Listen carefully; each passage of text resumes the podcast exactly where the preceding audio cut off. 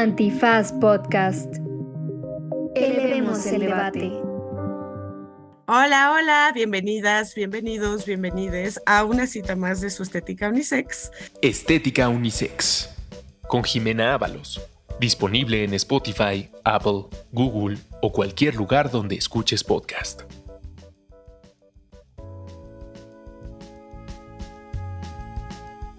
Estoy muy feliz el día de hoy porque está aquí un amigo muy querido que además es un hombre gay brillante y ejemplar, decir así.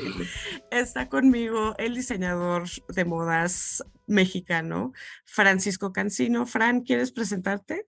Hola, Jimé. Gracias por esta invitación. Estoy muy feliz de estar aquí. Gracias de verdad por, por invitarte, por invitarme, perdón. Eh, mi nombre es eh, Francisco Cancino, soy eh, diseñador de moda, estudié eh, arte, diseño gráfico en, primera instancia y luego hice la licenciatura también en, moda. Soy profesor em, universitario em, y bueno, he dedicado parte de, de mi vida profesional a trabajar sobre el textil tradicional mexicano y, y nada, creo que esa es eh, una referencia sobre mí. Sí, y bueno, desde luego, parte de la razón por la que invité a Fran, además de que es genial, es precisamente porque hoy vamos a discutir esta película icónica para el mundo gay y para la comunidad de la diversidad sexual, que es nada más y nada menos que Call Me By Your Name, ¿no? Que tiene este título impactante, además de, e incluso todas esas escenas que se refieren a llámame a mí por tu nombre, ¿no? Como unirse con una persona a ese punto, ¿no? Llámame a mí por tu nombre y yo te llamaré por mi nombre. Me parece una cosa absolutamente brutal.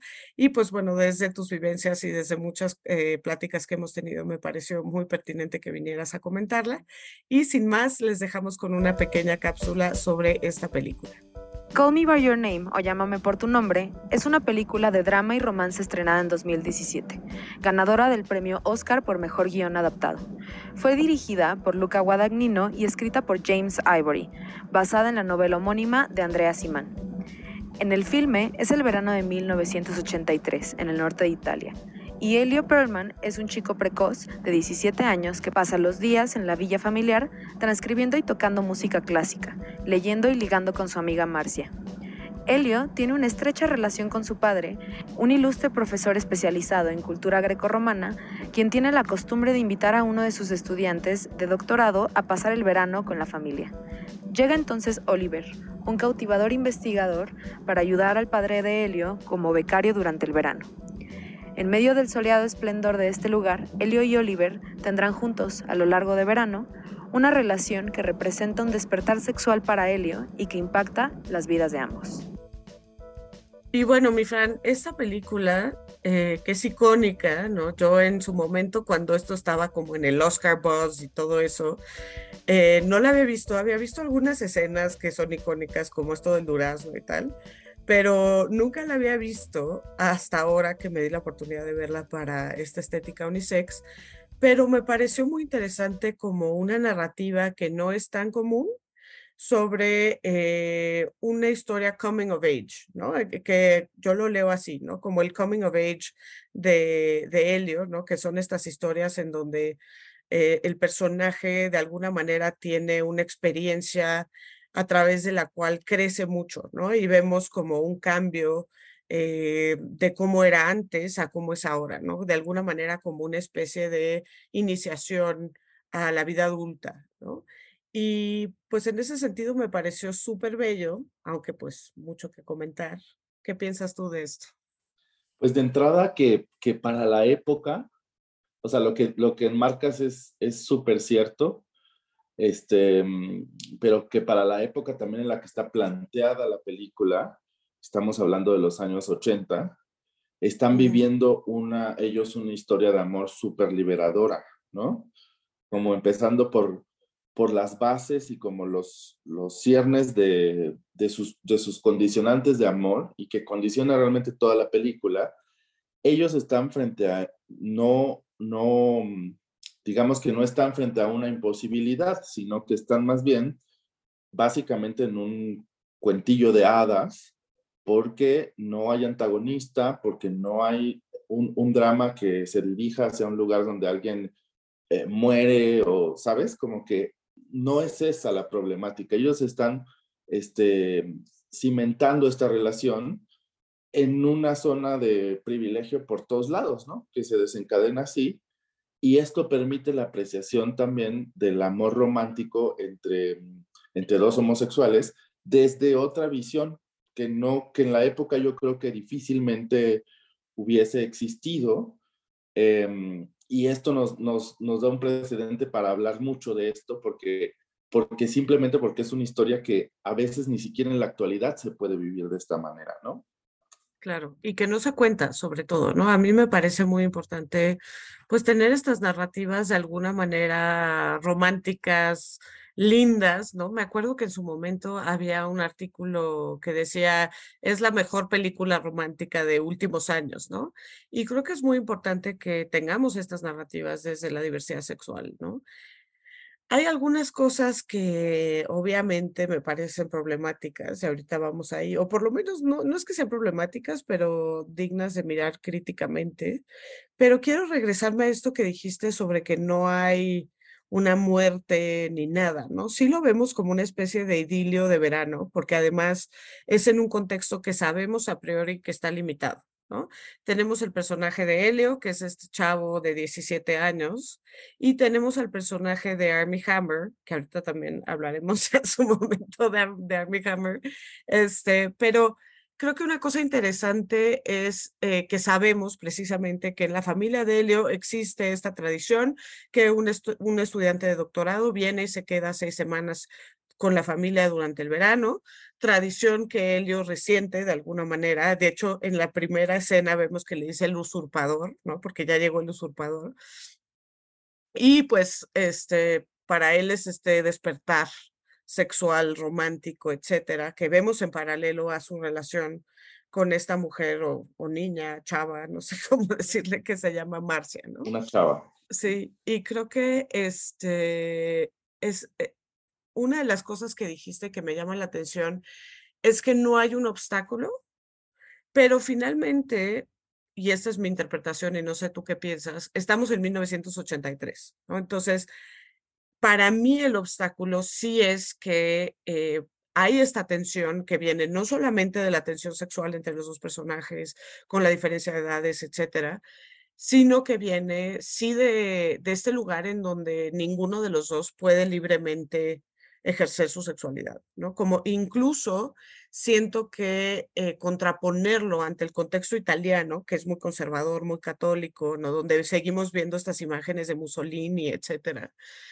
es muy intencional desde este lado en donde sí se siente todavía como algo prohibido. ¿Qué piensas? Pues mira, la peli para mí tiene, como tú lo mencionas muy bien, este gesto que creo que es una de las partes que hace como engage con las personas, tiene este gesto en el que, como decíamos, no hay un antagonista, porque recordarás que las películas eh, de, esto, de este corte que hemos visto generacionalmente siempre terminan siendo, eh, siempre están vinculadas las historias al hecho de que alguien los va a cachar, alguien los va a, condenar, este, o sea, como que terminan las relaciones siendo un problema y terminan separándose porque alguien los va a cachar, alguien los va a acusar y los van a condenar, ¿no? Y en este caso, esa, esa parte no existe, como superficialmente no existe.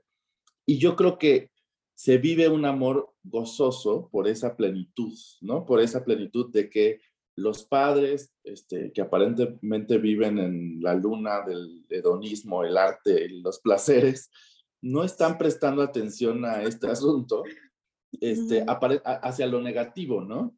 Y ellos están en completa libertad de cualquier tipo de exploración de lo que hubiera podido pasar entre ellos.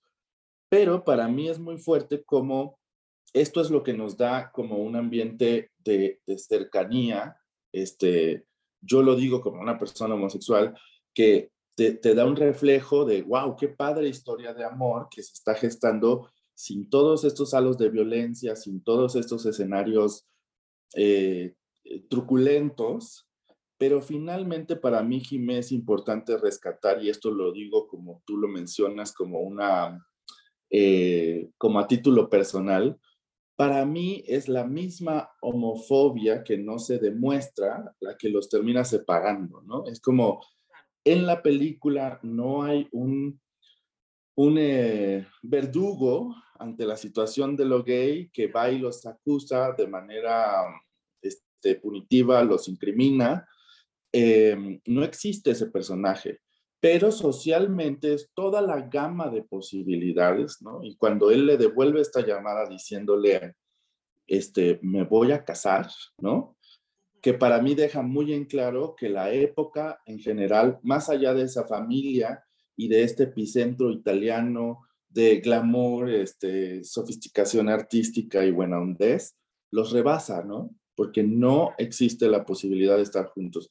Y esto demuestra que la homofobia eh, y, y, todo lo que socialmente, la respuesta social, no es finalmente, no es finalmente positiva. Incluso ellos están viviendo toda esta historia de amor mientras interactúan con otras mujeres, mientras están teniendo eh, relaciones sexuales con otras mujeres y están llevando una suerte de doble, de doble vida en lo que entienden ellos eh, eh, su alianza y su romance. Pero para mí sí deja muy en claro este clímax que la separación no es gratuita y no es nada más porque un amor no se puede llevar a cabo, sino está esto de fondo que me parece muy importante señalar, ¿no? Sí, creo que esto que dices además se refuerza de alguna manera en la novela, ¿no? Que yo no sé si leíste la novela, pero la novela tiene como varios epílogos, ¿no? En la novela, esto que sucede por teléfono en la película sucede en persona, en donde Oliver regresa para las vacaciones de diciembre, ¿no? Que es Hanukkah, ¿te acuerdas que es Hanukkah en esta escena? Y justo les dice que se va a casar, ¿no? Y pues es muy doloroso para Helio. Y después se ven 15 años después, ¿no? Que esto no sale en donde le dice Oliver a Helio como él ya obviamente con hijos, etcétera, ¿no? Oliver. Y Helio le dice, este, me sigue de alguna manera afectando pensar en lo que pudo haber sido, ¿no? Que, perdón, nada más digo algo rápido, que esto enmarca algo súper interesante que en la película nosotros pensamos que se acaba como un amor adolescente y entonces termina sufriendo un montón y tal, pero la herida de este amor, ya con referencia en el libro, es mucho más longeva, ¿no? Es una herida que trasciende hasta la, hasta la parte adulta, ¿no? Entonces eso, claro. esto está bien importante de señalar porque van a salir por ahí otras cositas en las que es importante uh -huh. decir, sí fue un amor de verano, pero trasciende realmente en, en la obra ya completa, vista, película y, y libro, claro. de, de, una forma más, más longeva, ¿no? Y esto que dices un poco me, me lleva a una reflexión que tuve con la película. O sea, de entrada, bueno, creo que hay muchos amores de verano o muchas narrativas de amores de verano heterosexuales, ¿no? O sea, hemos visto en el cine, en la literatura, como que es un lugar muy típico, ¿no?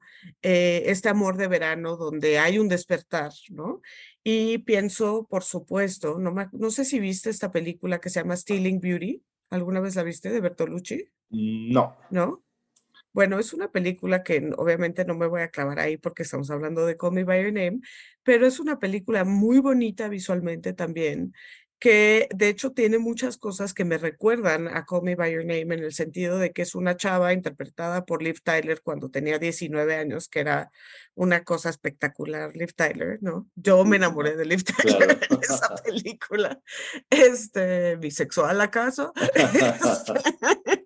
Pero eh, es una narrativa muy similar en el sentido, y, y, digo, con todo lo problemático que tiene Bertolucci, creo que esta se salva un poco porque a pesar de que sí hay esta mirada masculina sobre el personaje de Liv Tyler, eh, la, el guion fue coescrito por una mujer, ¿no? Y en ese sentido se salva un poco porque sí centra la narrativa en su deseo sexual, ¿no? Y es una cosa brutal para la época. Eh, voy a regresar a hacer estas comparaciones con Stealing Beauty porque a donde iba ahorita es hablar de cómo estas narrativas del romance de verano eh, siempre han existido desde lo heteronormado, ¿no? Y ahorita vemos este romance de verano y creo que sí es importante ver la dimensión que esto tiene para ambos, ¿no? Incluso el libro, y perdónenme quienes les estoy spoileando, pero en el libro se ven años después, ¿no? Y le dice eh, Oliver a Helio que eh, ha estado siguiendo su trayectoria académica y que sigue pensando en él, ¿no? Y invita a Helio a conocer a su familia y Helio como que dice, no, no puedo, ¿no? Y años más adelante, em, se ven otra vez en Italia, donde eh, Helio le platica que su papá falleció, ¿no? Y entonces, pues viene, y que ahorita platicaremos también sobre el papá y sobre ese personaje y lo importante que es. Incluso cierra la película con Helio diciendo, eh, si recordaras lo que pasó entonces, ¿no? Y lo importante que fue y lo constitutivo de la identidad y de la vida que fue, me pedirías otra vez que te llame por mi nombre, ¿no? Y es como, ¿no? O sea, sí es, sí es brutal, ¿no? Oye, pero esto me da pie a mí para entrar en un temazo que, que, que, se me ocurre ahorita a manera que lo vas contando. y, y, como que tiene dos brazos. La, la, primera cosa es, siempre en las relaciones, y esta no es la excepción, este, tenemos una realidad distinta de cómo la estamos viviendo, ¿no? lo que nos marca, lo que nos trasciende, la manera en cómo nos toca, siempre es distinta, ¿no? Como que entre dos personajes, a veces, esto pues puntualmente a mí me recuerda conversaciones con exnovios de estas que te vuelves a encontrar y que es real, y cómo, no sé si te ha pasado, pero tú recuerdas unos aristas de la relación, ocasiones, vivencias, experiencias que el otro no recuerda, ¿no? Siempre es desde lo, desde lo vivido, desde lo que uno alberga en la memoria, en su corazón, en su espíritu, por lo vivido. Y en este sentido hay algo sumamente importante de destacar, que es la diferencia de edad entre los personajes. Sí. Que para mí fue un, o sea, es como bien extraño. Me voy a entrar en este tema que es medio, medio, medio escabroso. escabroso pero es muy extraño porque yo vi primero la película y después el libro. Yo en principio, cuando, cuando ves la película y estás hablando de un hombre que está estudiando un doctorado, este, y de un chavito, em, que es Timothy, que realmente parece un chavito. Yo creo que él ha de haber tenido 21 o 22 años cuando filmó la película, pero sí parece él un, un, chavitito. Y este, Hermie Hammer, por otro lado, parece más bien un hombre cercano ya a los 30 años, por lo menos, ¿no? Entonces, como que yo tuve la primera lectura de la película eh, sintiendo que había una diferencia de edad importante, ¿no? O sea, como que yo pensaba quizá que se llevaban 12 o 14 años o más. Eh, y por otro lado, la, la, la, obra literaria ya enmarca la verdadera edad en la, en la, que están los personajes, este, que son más o menos, creo que son los 18 y los 24 años, creo que ronda por ahí. 17 y 24. 17 y 24. Cuando lo ves desde esa perspectiva, mira, yo he tenido estas conversaciones últimamente con amigos, con, con mis amigos del, del círculo gay, por la razón de que nos, nos, nos estamos convirtiendo en cuarentones. Este, y ahora... Hello. y ahora la experiencia, que esto no sé si se viva en la vida heterosexual tal cual, ¿no? Yo no tengo esa referencia, la verdad. Pero nosotros hemos estado empezando a vivir como en nuestra vida este, estamos siendo volteados a ver por las generaciones de abajo. O sea, sin realmente pretenderlo, de repente, este, yo soy eh, profesor universitario, por ejemplo, y de repente te das cuenta, eh, teniendo como, como una vida muy activa en otros círculos de otras generaciones, que eres relevante o eres interesante de repente, ¿no? Y esto en, en mi grupo cercano de amigos también nos ha hecho recordar cómo era nuestra vida más cercana hacia, hacia los 90, cuando crecimos y empezamos en nuestros despertares sexuales a involucrarnos con otras personas y todos generacionalmente tenemos un cúmulo de relaciones establecidas con hombres mayores, ¿no? O sea, con hombres mayores al punto en el que dices, si esto, o sea, si trajéramos a la vida las historias de aquella época hoy, esto sería escabrosísimo, porque nos invitaban a salir cuando nosotros teníamos 18, 19, 20 años, personas de 45, 47, 50, 52, ¿sabes? O sea, y esto obedece, y, y se usaba, ¿eh? O sea, te lo digo desde la normalidad, ¿no? Este, se usaba, y, y realmente es que creo que la época de alguna manera lo permite, pero la evaluación que yo he hecho de esto es que un poco lo que se da es que uno puede echar mano de como de vivir su sexualidad y de vivir estas experiencias con quien puede. Y entonces te das cuenta que generalmente no es con tus pares, sino es con personas ya más adelantadas y más evolucionadas. Pero bueno, lejos de mi, de mi experiencia personal, lo que quiero acotar es esta diferencia de edades eh, tiene unos significantes bien poderosos porque, pues tú, tú dirás, bueno, son siete años, ¿no? Yo creo que conocemos hoy en día parejas que se llevan esa edad y parece que no pasa nada, pero realmente a los 17, Jimena, siete años son un abismo. Claro, muchísimo, muchísimo. ¿No? Y para un, un, un otro joven, digamos, poco más maduro, que ya está en el doctorado, pues te das cuenta de cómo hay esta separación. Y ahí me gusta complementarlo con la historia que te acabo de contar, porque, porque hay que darle este, visión y sentido a esto que te estoy diciendo, ¿no? Estas relaciones tan dispares, ¿no? En términos de, de la edad y de cómo estaban normalizadas en la época en la que está planteada la película mucho más y hacia dónde nos llevan en esta herida del amor y en esta experiencia que viven los personajes, ¿no? Quiero comentar, Fran, porque sí, de pronto en la película entré en modo señora, ¿no? Y eso para decir que precisamente como Timote se ve tan chavito. Es un niño. Que a mí me sigue evocando, pero me sigue evocando esto. O sea, cuando la gente me dice, es que es guapísimo. Yo, o sea, perdón, yo tengo 40 años, entonces creo que está bien que no me atraiga, pero tampoco es tan niño eh, creo que ahorita tiene 27, 28 años, una cosa así. Y yo lo sigo viendo como un niño, ¿no? Porque creo que su corporalidad y la, la forma de su cara, las proporciones que tiene, eh, son particularmente evocativas de la niñez, ¿no? Eh, incluso en estas escenas donde él sale desnudo de espaldas, etcétera, pues era como, ¡uy, tápate!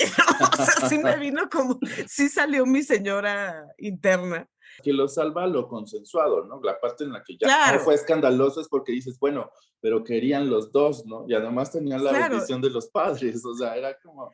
Y creo que justo hablas un poco de la complejidad de este tipo de cosas, ¿no? Porque por una parte dices, güey, tiene 17 años, el otro tenía 24.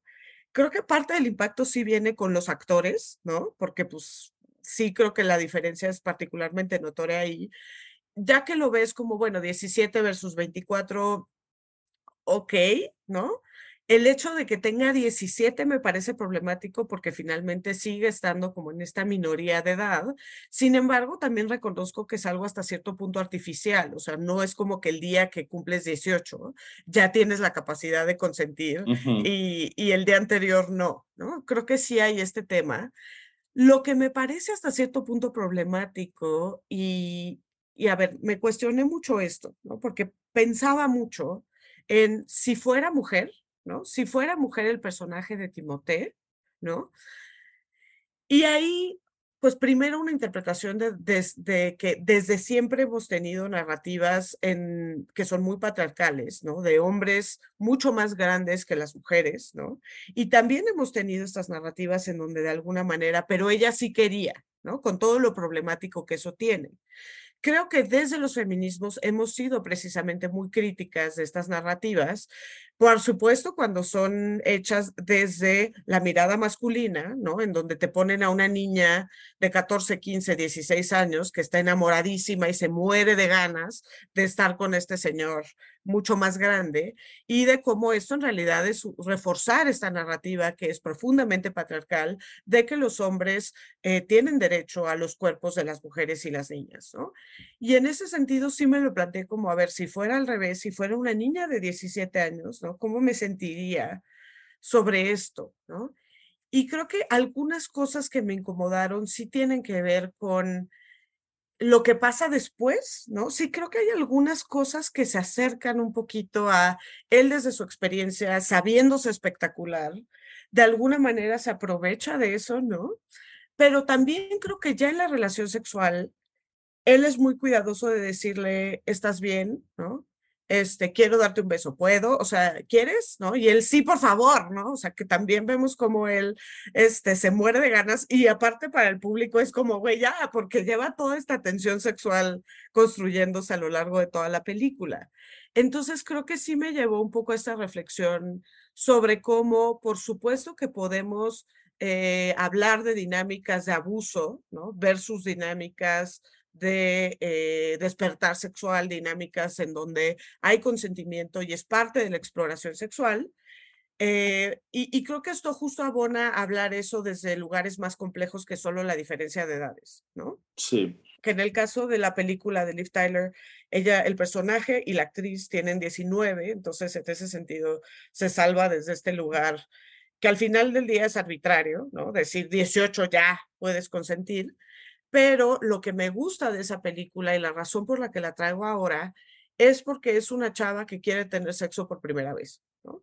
Y es una narrativa que para entonces es muy subversiva, pero que sí me gusta que está eh, centrada en ella, ¿no? Y ella dice, yo reto el mito de la virginidad, no es que yo tenga algo que perder, que yo quiera perder de esta manera destructiva, sino que estoy ansiosa por tener experiencia de todo tipo, ¿no? Estoy ansiosa de enamorarme, estoy ansiosa de tener sexo, de tener esta parte, eh, pues, de la experiencia humana, ¿no?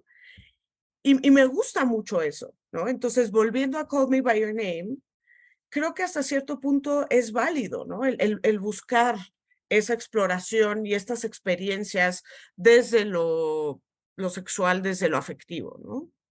Sí, me, haces, me haces pensar algo así de, de inmediato para, para complementar lo que decías, y es que yo veo mucho la, la figura del amor y del amor romántico, cómo tiene este planteamiento que le da todas las credenciales para ser posible, ¿no? Aun cuando tú te estás imaginando como en el filo de nuestra señorez, te estás imaginando de que, híjole, pero es un chamaco, ¿no? O sea, como de que, y él es un hombre más grande y tal, pero hay toda esta fantasía, o sea, porque tenemos que aceptar que también la película en todo su entorno se, se, revela pues como algo tan bello. Es, la película es bella, estarás de acuerdo conmigo, ¿no? La foto, la interacción del arte, las cosas que están pasando. Es una película muy bonita. Se, empieza a gestar un amor que para quienes no han visto la película también es un amor que se cocina a fuego lento porque todo lo que hay entre ellos empieza a surgir, surgir, surgir y uno no ve para cuándo finalmente ya se van a dar un beso, ¿no? Sí. Sí, por eso es esta construcción de la tensión sexual que es como, ya! Que va creciendo y va creciendo, ¿no?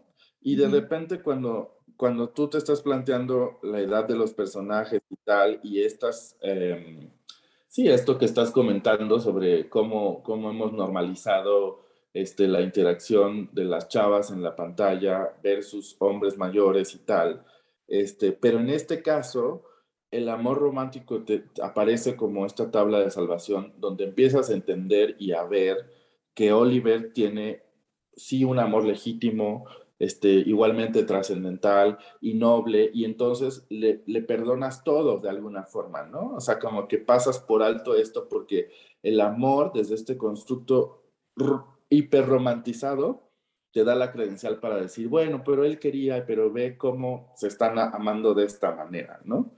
Y entonces... O sea, creo que sí, pero me, me sigue, y, quizás tiene que ver con que ya tengo sesgos contra Amy Hammer, ¿no? Sí hay ciertas cosas que él hace que siento, o sea, en, su personaje, que siento hasta cierto punto muy calculadas, ¿no? O sea, incluso esta parte al principio donde le da entrada, pero luego le dice later, ¿no? Y cómo esto lo pica, ¿no? Este, pues también él sabiendo que le va a picar, ¿no? Desde una madurez distinta y habiendo tenido otro tipo de experiencias, ¿no? No sé, o sea, me sigue pareciendo problemático en algún punto. No, de acuerdo, de acuerdo. A mí también me parece problemático. No, no quería forzosamente quedarme ahí, solo lo presento porque porque como una suerte de, de, primera instancia, cuando ves la película, todos estábamos atravesados, bueno, yo lo recuerdo en, en conversaciones del pasado, por la idea de lo romántico, que es la primera capa en la que te quedas, ¿no? Y a través de esa capa te es imposible este, seguir y quizá profundizando en el hecho de que esta, esta posiblemente o, forzosamente es una relación este, asimétrica que no está en una posición de equidad, ¿no? Y desde ahí es donde ya puedes empezar a cuestionar qué realmente pasó, ¿no? Incluido esto que tú dices que es como, él estaba ahí como picando y como que iba y como que venía. Helio por su cuenta se demuestra desde el principio como súper diligente en la idea del amor, como que está ahí persistente, explorando, este, sobrepensando, reflexionando, como cuando uno se enamora de chiquillo, ¿no? O sea, como en esta idea de, ¿y qué hago? ¿Qué digo? ¿Para dónde voy? Y tal. Y él se demuestra más bien más maduro, manteniendo como, como esta distancia, pero creo que, pues sí, la, la, para mí la, la reflexión más eh, una de las reflexiones más profundas que, llegan a mi mente es cuando se hace un análisis, digamos, este, por todos lados de, la ecuación y observo una relación eh, inequitativa, ¿no? Y, absolutamente asimétrica. Y como decíamos hace rato, el libro termina de revelar que esta herida que, deja esta relación trasciende muchos años más tarde, ¿no? Con, con, que le pasa a Helio particularmente una factura más alta de la que se puede ver en la peli, ¿no? ¿Cómo sería si Helio fuera mujer? Que a lo mejor me dice, ¿por qué no quieres regresar al contexto heteronormado? Pero creo que me ayuda a pensarlo en términos de si es una relación romántica, sexual, iniciación, etcétera, o si tiene este elemento hasta cierto punto abusivo, ¿no? Y creo que Yo si creo que fuera tiene al revés, ambos, ¿sabes? O sea, como sí, que o están sea, creo todas que las hay un variables poco que de acabas esto. de decir Sí. también. Y creo que es, es parte de la complejidad, ¿no? De cómo vivimos este tipo de relaciones. Pero creo que el- justo el hecho de que sea una relación entre dos hombres nos permite analizar y visualizar esto, que si fuera una relación heterosexual en donde la, es una niña, ¿no? No necesariamente tenemos la oportunidad de, de estudiarlo porque de inmediatamente nos vamos con esta parte estructural que es cierta e innegable, ¿no?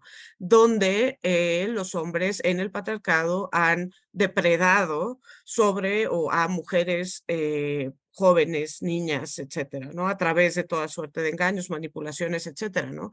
Entonces, esto lo digo para decir, hago este ejercicio de regresarlo al contexto heteronormado, pero justamente lo hago para rescatar lo valioso que es el poder ver la complejidad de estas dinámicas sin ese elemento necesariamente estructural, ¿no? Porque claro que tenemos esta simetría de poder en cuanto a la edad, ¿no?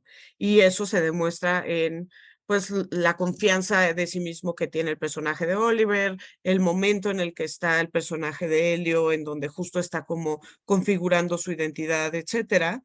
Pero creo que sí nos muestra esta complejidad que va más allá de la diferencia de edades, ¿no?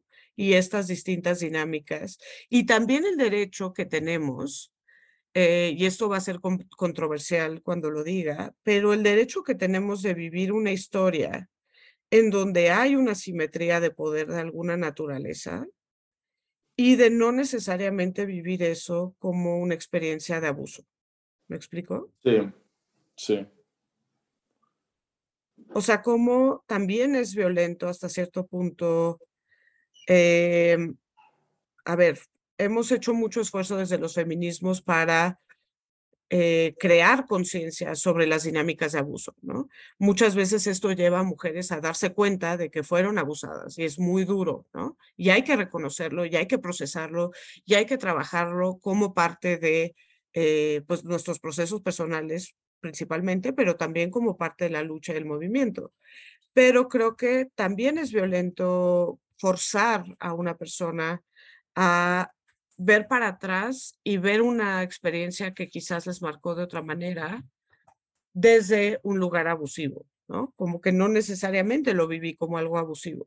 a lo mejor yo quiero quedarme con esa vivencia. Sí, yo creo que me, devuelve esto un poco a este inicio cuando estaba contando sobre esta reflexión de cómo este, en, cierta época de mi vida eh, y, que lo he reflexionado, insisto, con amigos, eh, que hemos tenido interacción con otros eh, hombres mayores que nosotros y cómo nos deja este rastro, porque también hasta ponerlo sobre la mesa hoy en día y hasta, hasta el estar reflexionándolo ya muchos años después, estamos evaluando los pormenores de cómo ocurrieron estas relaciones y mm, sí, bajo qué contexto ocurrieron, ¿no? Cómo nos involucrábamos también sexualmente con estas personas mayores. Em, y, y, nos queda como esta premisa de que muchos no sentíamos hasta hace relativamente poco tiempo esta inequidad y esta asimetría en las relaciones y no lo sentíamos como problemático. Y aquí viene algo bien importante que la peli otorga, porque además creo que es una película que tuvo muy buen eh, acercamiento a pesar de ser una película de, una historia gay, con los heterosexuales, que, que, yo he escuchado muchísimas reflexiones en torno a cómo, tal vez por la época, no sé, que ya es distinto, ¿no? Una película de este corte en este momento, este, pero deja un sabor de boca como para hablar y para contar y además una narrativa que a muchos les gustó. Y ahí es donde yo pienso, bueno, mira qué tan Mira qué tan normalizado podemos tener este, este tipo de situaciones que enmarcas en tus comentarios, de inequidad, de cierta opresión, de vulnerabilidad, que en principio para mí y como, como tuve yo mi primer lectura y como observo que otros la tuvieron, es que esta película, enmarcada nuevamente por el amor, trasciende desde ahí en principio, ¿no? Es como de que, pero qué bella historia de amor, ¿no? Que de alguna manera para mí lo sigue siendo, o sea, antes de cuestionar todo esto lo es, es bellísimo por todo el contexto que estás viviendo. Y ojo, desde el espectro de un hombre homosexual también, para mí fue muy bella porque es un acercamiento de privilegio a algo que yo ni por azar hubiera podido vivir. ¿Me explico? Entonces, desde ahí hay una parte de completo este, acercamiento y enganche con la peli porque pues es una peli que te gusta porque te acerca a lo vivido, a la experiencia similar que tú pudiste tener, pero también te entristece profundamente y duele porque esta película, a mí como hombre gay, me acerca a una realidad que yo ni por azar hubiera podido tener. Y desde ahí yo creo que eh, lo romántico también está un poco justificado, ¿sabes? O sea, como que el hecho de sentir bonito también tiene una justificación, que es un acceso que finalmente ves en un film donde es válido soñar, romantizar a estos niveles y como atraviesa esta película desde lo romántico, todo el mundo, está, había mucha gente llorando, ¿sabes? O sea, como de, recordando el primer amor, recordando esas facetas. Y yo pienso que de alguna manera, quizá no para todos, pero tiene una valía el que puedas ver en la pantalla y a esos niveles, porque además fue una película galardonada, con un soundtrack eh, súper lindo y tal, este, muy, muy famosa, muy conocida, tener eh, esta representatividad o tener esta historia de amor finalmente eh, frente a la, pantalla y cómo atraviesa las diferentes historias, ahora sí, del público y cómo nos podemos ver este, reflejados en lo vivido y en lo que no se nos está, estaba o está permitido vivir, ¿no? Creo que esto que dices es fundamental porque Creo que una de las formas en las que podemos ver la película justo es como esta película romántica, ¿no? Que tiene la centralidad de una narrativa romántica, ¿no? Con toda su complejidad, ¿no? Y desde ese lugar, pues hemos sido muy críticas y críticos del amor romántico como estructura fundamental para las relaciones. Pero algo que decimos mucho aquí en Estética Unisex es que justo es algo que no ha estado al alcance de las personas de la diversidad sexual, ¿no? O sea, esta, esta historia romántica, bella, eh, hasta cierto punto aspiracional, ¿no? En este contexto eh, de Italia, con estos paisajes divinos, en donde, claro, la luz es preciosa, todo es precioso. Yo la vi con mi pareja y me decía como de, pues es que es muy difícil hacer una mala toma cuando estás en ese lugar, ¿no? Porque está filmada divinamente. Este, y por una parte es decir como de, ah, qué cliché es del amor romántico, ¿no? Pero por otra parte es decir, ¿y por qué no? O sea, sí hemos tenido estas narrativas heterosexuales durante los siglos de los siglos, porque eh, eh, justo es muy importante que existan también estas narrativas para eh, la comunidad de la diversidad sexual, para los hombres gay, etcétera, ¿no? Creo que es algo que es muy importante desde ahí. E incluso creo que eso se ve en la película, cómo es importante esta narrativa, y aquí hay una cuestión como del teatro en el teatro, ¿no? Como Em, en donde, ¿te acuerdas que hay esta, esta pareja gay que son hombres adultos, ¿no? Como ya mayores, que los dos como que se visten como muy dandies y tal. Y eh, de alguna manera la familia, aunque los quieren mucho y el papá los quiere mucho y son muy respetados por ellos, eh, hay esta parte como de que no, no se lee él, ¿no? O sea, él empieza a descubrir su sexualidad, empieza a pensar que quizás no es heterosexual, ¿no? Pero lo que tiene como ejemplo es algo que no necesariamente le resuena, que es esta, esta pareja que su familia les apodan Sonny and Cher, ¿no? Como todavía desde este lugar en donde se busca eh, afeminar o replicar incluso las relaciones heterosexuales. Estereotípico. Exacto, ¿no? Y entonces él de alguna manera eso también le confronta, ¿no? Porque no quiere como ser eso, entonces, creo que justo es muy importante la diversidad de narrativas, ¿no? Que justo tengamos muchos personajes, muchas historias románticas, ¿no? Más allá de la heteronorma. Porque también es, es importantísimo como acotar, ¿no? Que, que, realmente es que creo que en, en, en, el libro está un poco más justificado, en la película menos, pero en realidad eh, así como tal, no se revela como una historia de amor gay, tal vez sea una, como una transición de lo, para mostrar la bisexualidad de ambos, o quizá alguno de los personajes termina asumiéndose como, como homosexual, eso no lo sabemos, pero, o sea, como que ahí todavía hay algo que explorar, que es el hecho de que posiblemente sus relaciones, ellos sostienen relación cada uno con una chava durante, el, durante la película y tal vez son genuinas en esta exploración de la que, de la que tú estás hablando, ¿no? Eso te iba a hablar, eso justo quería hablar, justo quería ir ahí. O sea, ¿cómo leemos estas relaciones con, con mujeres, ¿no? Porque sobre todo las críticas al libro, ¿no? He escuchado mucho esto de, em, él usa a, este, a esta mujer, a, Marcia, mujer, niña, eh, chava, Marcia, ¿no? Un poquito para eh, ahí sí desfogar sus impulsos eh, sexuales desde lo heteronormado, pero en realidad pensando siempre en Oliver, ¿no? Como que hay, un, hay una noción de que la usa o la instrumentaliza, ¿no?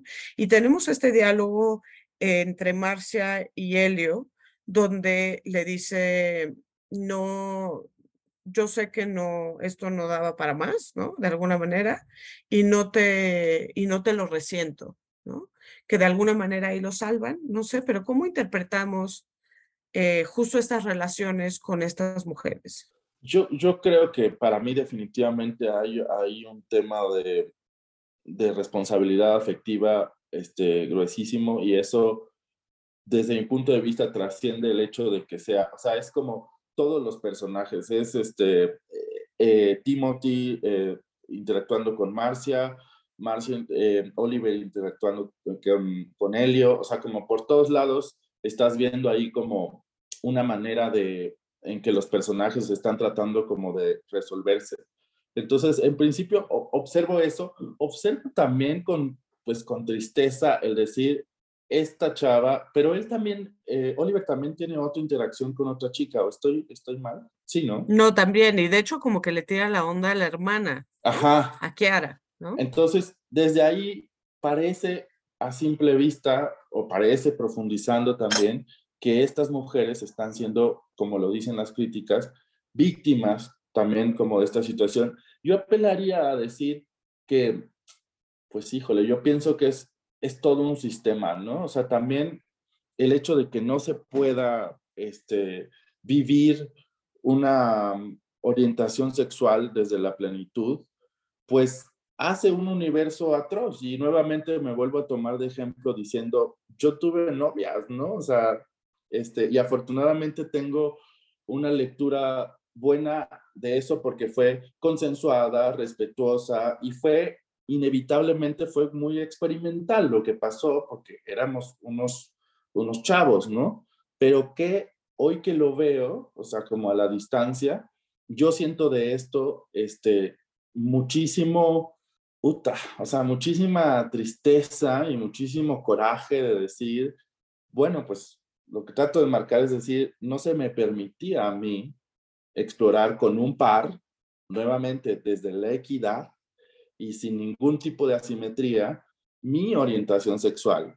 Y entonces yo me veía empujado hasta estos terrenos, ¿no? O sea, no dudo que pueda verse a estas mujeres como un objeto de, pues, abuso, si lo quieres ver así, de alguna forma, eh, o como un objeto, dijiste, ¿no? Como utilizadas. Sí, como que fueron usadas, sí, o sea. Como que fueron usadas, pero a mí me hace la invitación.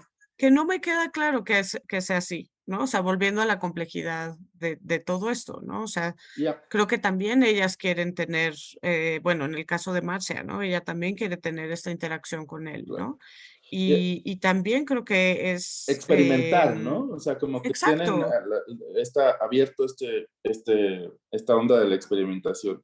A mí sí me hace voltear a ver lo otro, ¿no? O sea, ¿por qué?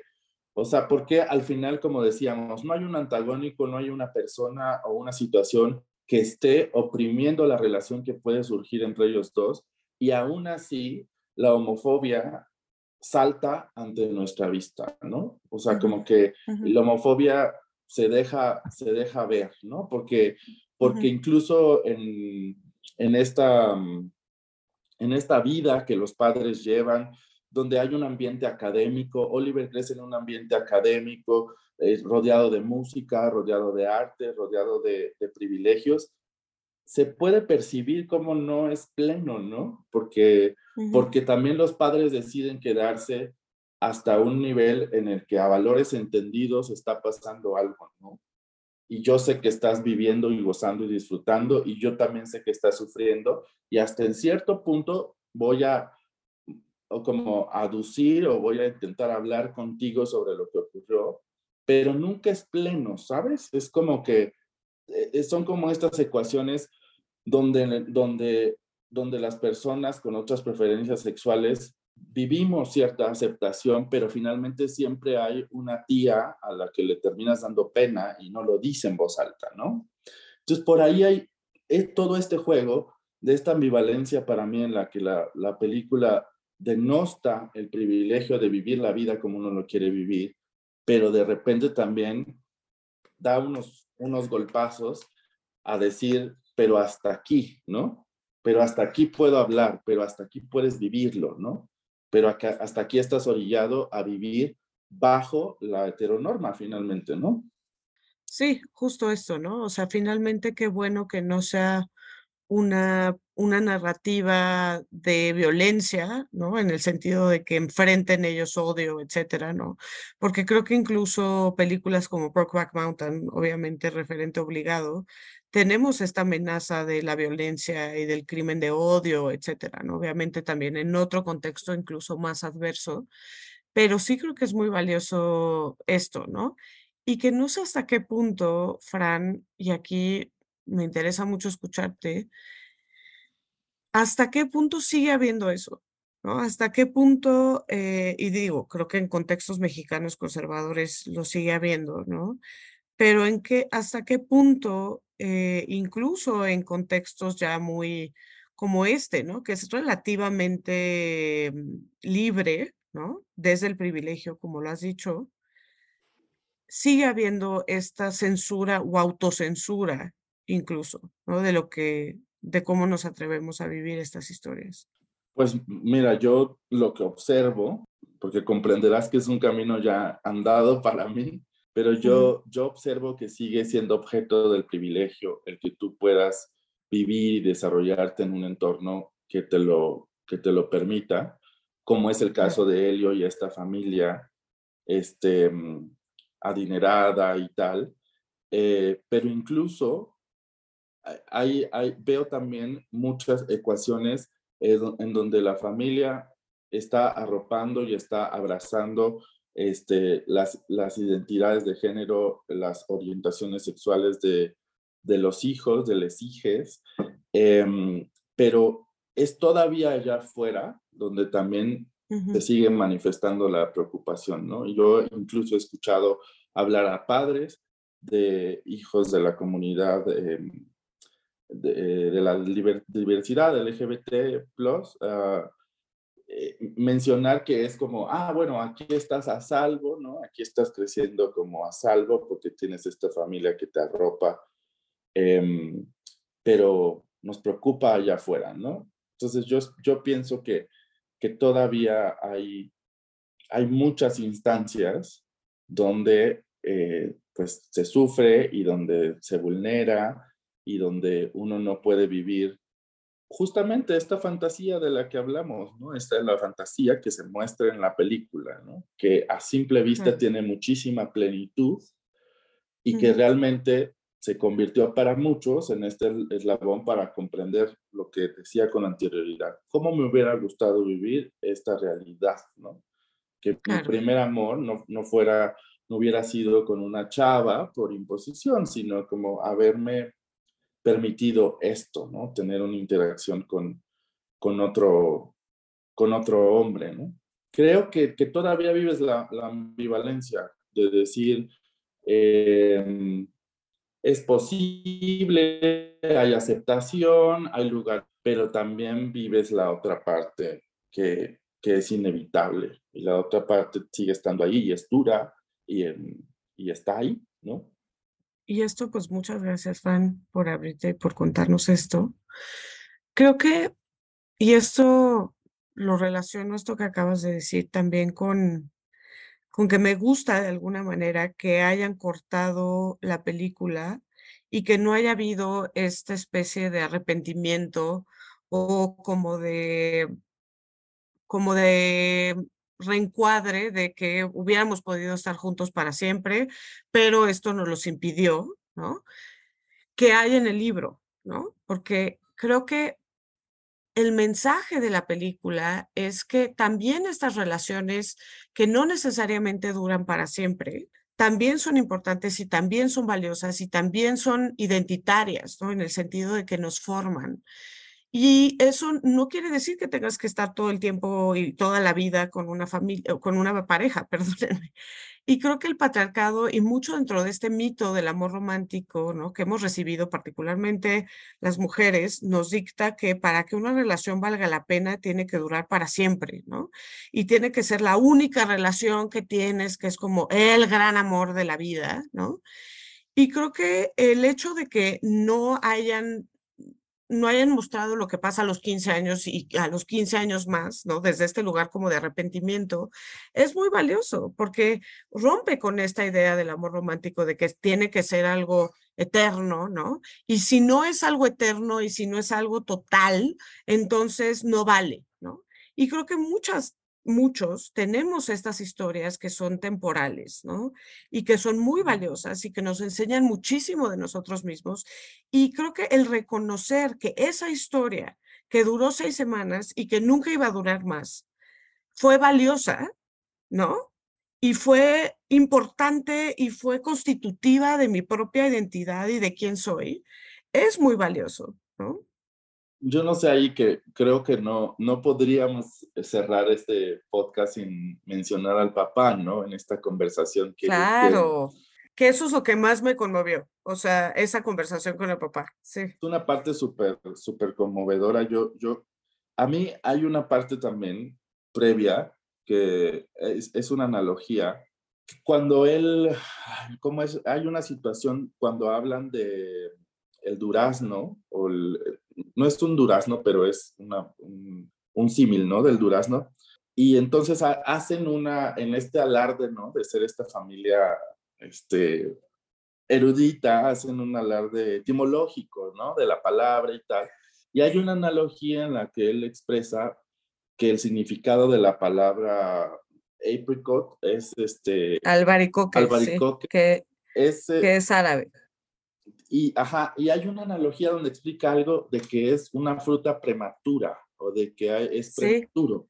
Sí, sí, sí, totalmente. Y yo ubico perfecto como esta palabra que al principio no lo noté, pero después de ver un par de veces la película te das cuenta cómo está nuevamente como justificando o, o este gesto está justamente aduciendo lo que vendrá a continuación, ¿no? Que también para mí este se manifiesta como un amor por estas condicionantes que hemos hablado, un amor prematuro, ¿no? Entre dos personas que desde mi punto de vista están como un poco dispares, pero bueno, que se entregan al amor.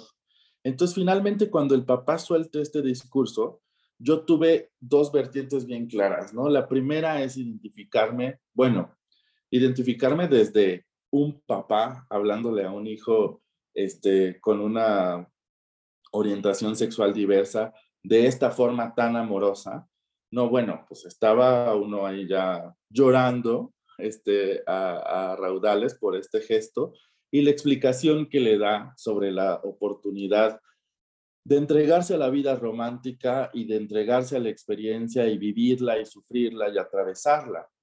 Y eso me parece hermoso. Pero cuando pienso en el gesto de, de esto que dice, de la etimología, de lo, de lo prematuro y de cómo él está, digamos, este, pues viviendo, viviendo la vida como, como, como se le va como se le va presentando en ese momento y apuesta por el amor y se arriesga por el amor y ahora está en esta posición de, muchísimo dolor, eh, pues me hace mucho pensar también que el consejo del papá tal vez tendría que ir más allá, ¿no? Porque de repente si nos quedamos solo en la idea del amor romántico y en la idea de entregarse como a voluntad y, volver, y quizá volverlo a vivir, ¿no? Y, abrir el corazón, tal vez pienso que al, al, al futuro, hacia la madurez, no es como lo más responsable desde los afectos, ¿sabes? Como que a mí me pasa que recuerdo mucho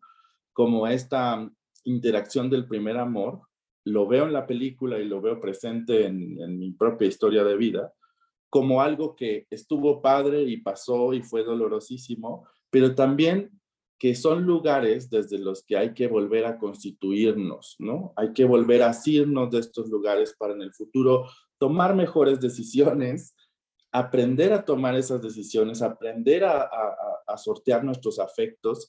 Y a mí en la moraleja del papá me hace falta eso, ¿no? Como que diga, mi hijo, está bien, ¿no? Como esto que pasó, pero hacer como un recap que te permita en la, en la vida futura relacionarte de una mejor manera. Porque el amor de verano es como mi, mi parte enardecida de decir muerte al amor de, de verano, ¿no? Es como la parte más racional en la que de repente pienso este, que no basta el discurso ideal del amor romantizado, porque en la praxis y en la vida hay que ser bien inteligentes incluso para relacionarse, ¿sabes? No sé, no sé si me expliqué con, con esto que quise decir. Sí, mil gracias, Fran. La verdad es que escucharlo así me encanta. A mí esto me conmovió muchísimo esta última parte, justo desde este lugar, como de no te, no te no te censures a ti mismo de vivir la vida, ¿no? Como cuántas cosas no hacemos o cuántas cosas no nos quitamos. Y lo dice así, ¿no? Me pareció increíble este diálogo, pero entiendo perfecto lo que estás diciendo, ¿no? Sobre qué es lo que vas a aprender, ¿no? Más allá de eh, tomar la vida y vivirla, ¿no? ¿Qué es lo que vas a aprender desde ahí, ¿no? Y bueno, nos quedan algunos temas en el tintero, particularmente quería hablar, y esto si quieren en redes sociales lo retomamos porque ya nos quedamos sin tiempo, pero el tema sobre si es o no problemático que sean dos actores heterosexuales, ¿no? Quienes interpretan a estos dos personajes, ¿no? Que idealmente estaríamos en un mundo en donde actores heterosexuales, eh, actores no heterosexuales interpretan todo tipo de roles y lo empezamos a ver, por ejemplo, con Neil Patrick Harris, pero creo que en general, eh, pues los actores tienen varios, más bien los actores eh, gay tienen, siguen teniendo oportunidades limitadas para interpretar a personajes heterosexuales y pues de alguna manera sí me sigue conflictuando que los dos sean heterosexuales. Siguen en el closet muchos, ¿no? También, eh, hay que decirlo. Sí, sí es cierto. Y bueno, en México, ¿qué, ¿qué, podemos decir? La gente no es libre de, de, de abrir, ¿no? La gente famosa. Sí. Oye, bueno, pero gracias por estar aquí, mi querido Fran. Eh, dile a nuestras escuchas, nuestras escuches, dónde podemos escucharte. Ah, muchísimas gracias, Jimé, por esta invitación. O más bien, ¿dónde podemos encontrarte para seguir esta conversación? Este, bueno, yo estoy activo en Instagram. Eh, mi cuenta personal es cancino-fran y mi cuenta, digamos, eh, de empresa o de marca es cancino con puntos intermedios y con C y por ahí me pueden encontrar, siempre respondo. Em, y, nada, muchísimas gracias por esta invitación. Qué felicidad estar contigo. Yo también estuve muy feliz, lo disfruté muchísimo. Mil gracias, Fran. Y pues bueno, a mí ya saben que me encuentran en el Twitter con arroba jimábalos con J y en el Instagram arroba, guion bajo, arroba jimena guion bajo ábalos guion bajo C. Y les recomiendo, por supuesto, Impunilandia, que es el podcast nuevo de Antifaz, en colaboración con Audiocentro. Eh, creo que eh, se va a poner bueno, es algo que estoy segura que tiene altísima calidad. Y pues bueno, nos vemos a la próxima aquí en su Estética Unisex.